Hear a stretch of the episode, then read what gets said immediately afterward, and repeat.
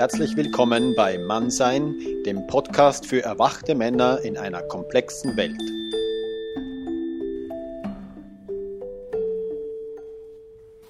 Hi, Ken. Hi, good morning. How are you? Kia ora. Oh, Katie Pehekwe. How are you? Hi, good to Hi. see you. So, Ken, um, first of all, I would like to thank you very deeply for your great work in the context of the male survivor movement. Um, Thank you. You are a great inspiration for many of us. Thank you. So, let's start in the year 2016. Yes. In the beginning of this year, you received the certificate of achievement at the New Zealander of the Year Gala for your Yes. 20 years of work with male survivors of sexual abuse. What does this social recognition mean to you? Oh, it, it's it's huge. I mean, it just um, like we've been doing this work now for twenty years, and, and to finally get recognised in a um, in a public forum like that, where the prime minister was, um, it was it was huge for us and for the movement in New Zealand. Okay, okay. Was it the first time that you um, had this recognition, social recognition? No, um, about five years ago, I got nominated for the local hero um, nomination. But the thing is, it doesn't get publicised very well. That's the only thing. Uh, whereas this this time, it got um, it got put on their on their website, which was great. Okay, okay. So let's jump from here right to the beginning of your work. How did you get involved into the Ah. male survivor movement? Uh, well, I, I'm a survivor myself. I, I was abused when I was 12 years old and uh, uh, became very, very angry, very violent, um, very antisocial, and um, and got into a lot of trouble. And realizing that I was hurting myself. And in 1996, I saw an advert in the paper for a, um, a male survivor group here in Christchurch and I went along. It took, I think it took about three attempts before I walked through the door and went in, and there was a about thirty men sitting in a circle, and um, of course I was very frightened. My heart was beating at a thousand miles an hour, and um, they started talking about why they were there, that they were, and the whole lot, all the men were, were survivors of, of sexual abuse, and they talked about how it had affected their lives, and I knew then that I was in the right place, Okay. and I connected up with the person Ian who who uh, who had been involved in this. He started the Survivor Group in 1991 here in Christchurch, and then um, so we got talking, and I started attending monthly survivor meetings, and then in 1997, Ian and two other survivors set up the Male Survivors of Sexual Abuse Trust, where they were able to gain funding, and they asked me to come on to their uh, first board, and I've been involved ever since, really. Okay. What made it so difficult for you to, to step towards this group? You described it. Your heart rate was very high. You um, needed three um, efforts. To, Yeah, huge, huge shame and Shame, guilt. okay. Uh, uh, even you look back and, and think, you know, you, you, why didn't I stop it? Um, why did I allow this to happen to me? Uh, you don't stop and look that you're actually a, a young child, uh, a vulnerable child, and of course, uh, being a male.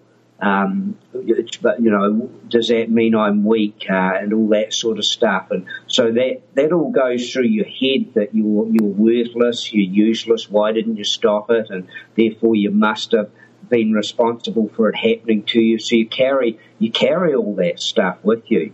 Okay. So I'm happy that you made this step forwards because um, we will come later to that to, to see what you achieved with your steps forward. Um, um, now I would ask a bit um, which factors um, helped your organization to come to the success we can see today. I know it's still a lot to do, but in my eyes, you really were successful with your organization. I, I think it was just um, sheer determination. um, and, and that I, I just had to keep going. And I was very fortunate to have people support me along the way.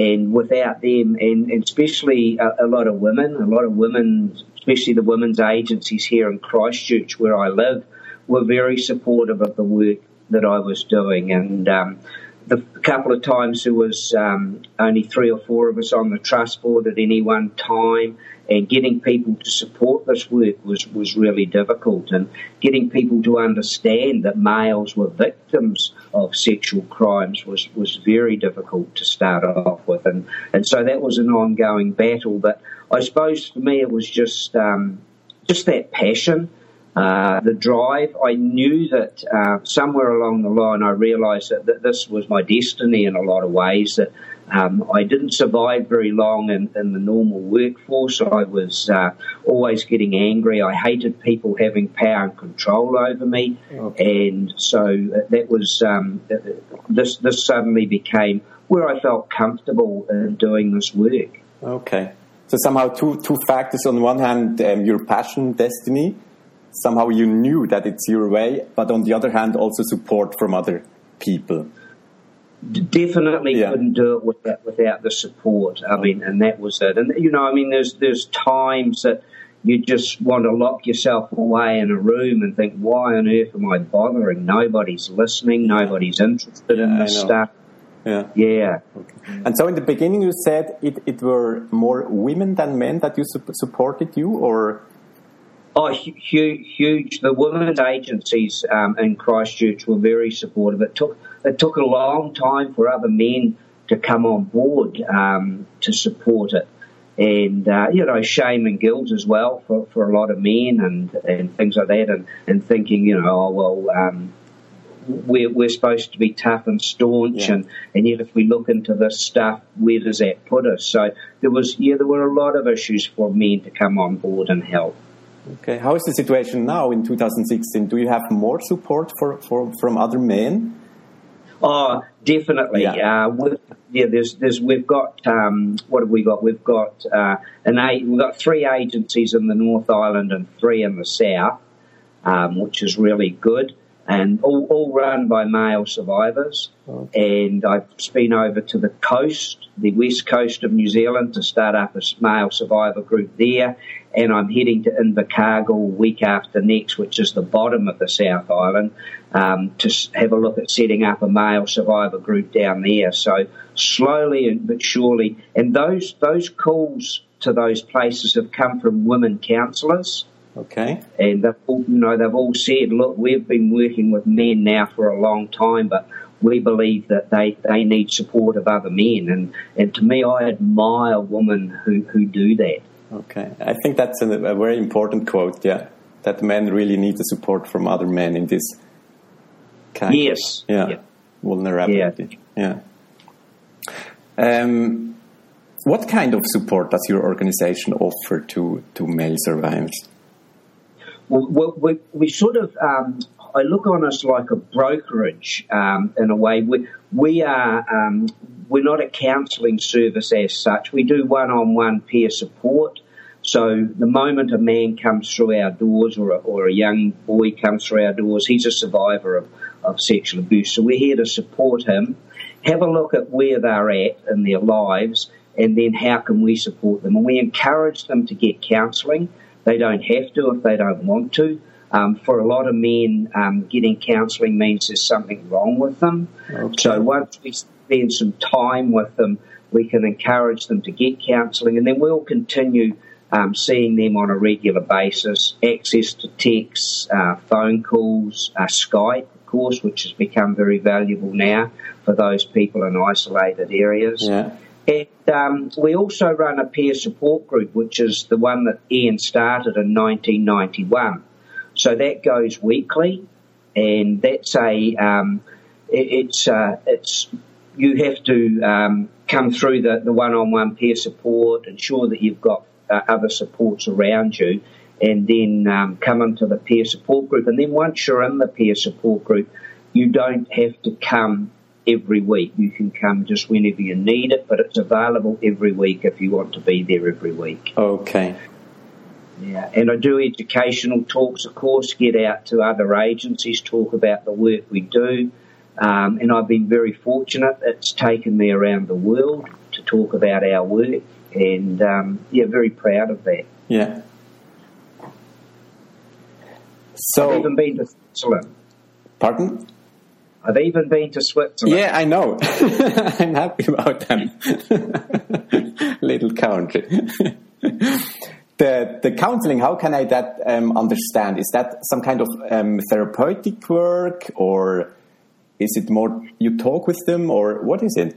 The counseling. Yeah, the the, the, the counselling is, is definitely the therapeutic side of things. Okay. So, for the, the difference between what we do and what the therapist does is we don't have to delve in to what actually happened to oh, you. Okay. So, when you're in the peer support group, you're basically there as a survivor, and it's looking at how's your week been, what's going on for you in your life, and how you're dealing with things with the counselling or the therapy work, that's going right into the deep, dark stuff and, and getting that out and, and working through that. Uh-oh. So it's about us working alongside that. Okay. So peer group is more for, for somehow daily living to how to deal with uh, the challenges somehow and therapeutic work more really go to the history, to the story Yes. and do yeah, healing work. definitely. Okay. Yeah. Yeah. And I think it's I think it's important to have them side by side, Yeah. and um, and I, I just think that's the difference that we offer.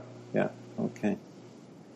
What What are the the challenges at the moment um, your organization face? Uh, well, I think it's the same worldwide as funding. Um, Okay. Doesn't matter where you are, it's about funding. And of course, we've just been recognised last year by government for the work we do. So we're getting government, after 20 years, we're finally getting some government funding. The government have also given us some money to set up a national structure. So we've got um, Male Survivors of Sexual Abuse Trust Aotearoa New Zealand, which is looking at um, hopefully to get services right throughout the country for male survivors. And the government have, have supported us through that. Okay. Good luck with that. Yeah. Um, I looked your TED talk, and it deeply touched me. Thank you. For me, your talk was like a precious piece of music with the motif sexual abuse and violence is a human rights issue, not a gender Right. issue. Tell me a bit more about this motive. Sexual abuse and violence is a human rights issue, not a gender Well, I issue. think for, for, for many years, me, men have been seen as perpetrators and women have been seen as victims. We're now um, in New Zealand. There's research coming out that shows that there's a in, in relation to uh, violence, there's a 50-50 uh, women committing violence against men. And in relation to sexual violence, we're finding that there's research around the world now that shows that, um, you know, a lot, a lot of women have committed um, sexual violence against males, um, men and boys. Okay. And so it's about look at how do we look at this across the board rather if, we continually see men as perpetrators and women as victims, then male survivors won't get the support that they need. Yeah. When I studied your work, I noticed two qualities of you that seemed to me to be very important. On one hand, the attitude of a warrior, and on the other hand, a great humor. You can be very clear and very funny at the same time. Well, I, I think humor humor saved my life over the years. I'm, um, I was never a, a big kid. I, I was a very tiny boy.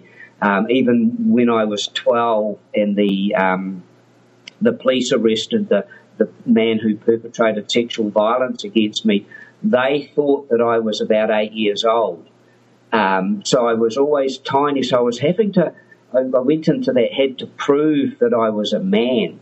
And one of the things that got me through that, um, especially when I got into situations where people were bigger than me, I used my humour, and I found that that was um, that helped me a lot. So, so it was um, yeah, it was a saviour in a lot of ways. Okay. And my mum, my mum, and, and my mum's sisters had great humour, and I think that that's um, that's helped me. Okay, in your own life, but I think also in the in the process um, with male survivor of sexual abuse trust with the organization, because I remember very well in once in a TV interview you said that it was a, a long hard battle to fight for this organization, to fight for the, the rights of these men.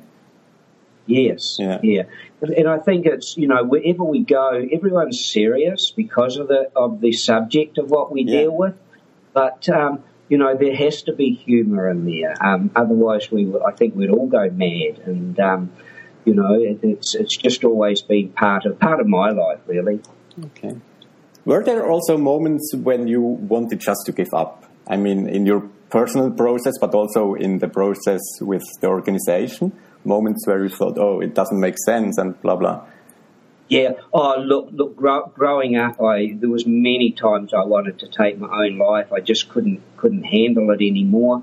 When I started this work, and, and even now, there's still times when I just will lock myself away and um, and think, what am I doing? Why am I continuing to um, to do this stuff as, as, if I'm bashing my head against a brick wall. But, but what I've got now is I've got tools in place that I use.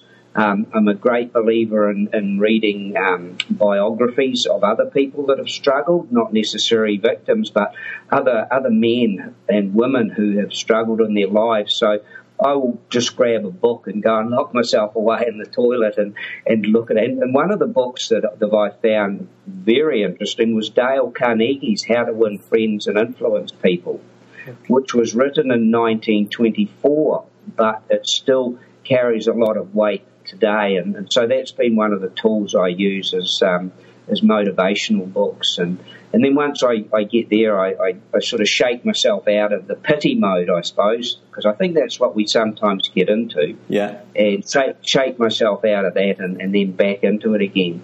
Yeah. I love that quote, shake, shake out, because I know that also it, it can be very paralyzing, this um, issue. Yeah. And, and this shaking, yeah, it's a very helpful. Yeah. yeah. And, and, and I, I'm very, very lucky. My two daughters um, have since when I when their mother left and I became a single parent, and my two daughters have been uh, a huge and still are a huge influence in my life and a great supporter of what I do. And um, so I'm very fortunate there. Okay, so they understand the work you do, the the process you went through. Yes. Yeah. Okay. yeah and and my family. I mean, I come from a fam a very large family of seven children and mum and dad. So there was nine of us. So so I always had a family connection, whereas a lot of the men that I work with don't have that. Oh, okay. And so I look back and think, why is it that I'm able to do this when some of the men that I work with, childhood traumas have been worse than what I suffered, and then there's some that have been similar and yet they're they're still in a very dark place. And I believe it was that family connection that kept me going. Okay.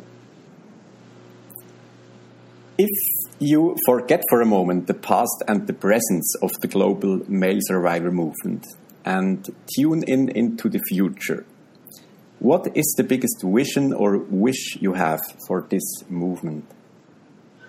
Oh, the, the biggest wish is that there are services available everywhere on the planet for victims of, of, sexual violence or any violence, really, that um, people have access to that, and that we as a as a as a as human beings accept that um, you know abusing another human being is only going to lead to trouble and, and, violence and trauma and wars and, and those sort of things. So it, it just it, prevention, of course, is important. And if we can't prevent it, then we have to have services available to help those that have been hurt. Personally, over the all the years I've done this work, I think that um, there's a huge gap for boys in the 10 to 15 year age age group. If we don't, if we can't sort and help get supports in place for that 10 to 15 year old age group, then we're going to continue having the troubles we face. Yeah. If we have a look at your own story, would you say that you could forgive the persons who sexually abused you? Ah, now that's a very interesting one. I know. I've um, I've often thought about if I ever ran into this man, what would I do? Yeah. Uh, and to be honest, I'm frightened of what I may do. I'd like to think, with all the work that I've done, that I would sit him down and say, "Look, I just need to explain to you the damage, what that act that you did on me, what what it's done to my life." But the sad part is, I don't think they understand or accept or or know it. So, so in reality, I've got I've got to be honest. I don't know what I'd do if I'd seen that. Um, can I forgive him? Well, I don't know. I would need to sit with that person. I don't think you can forgive anybody until you understand their reasonings.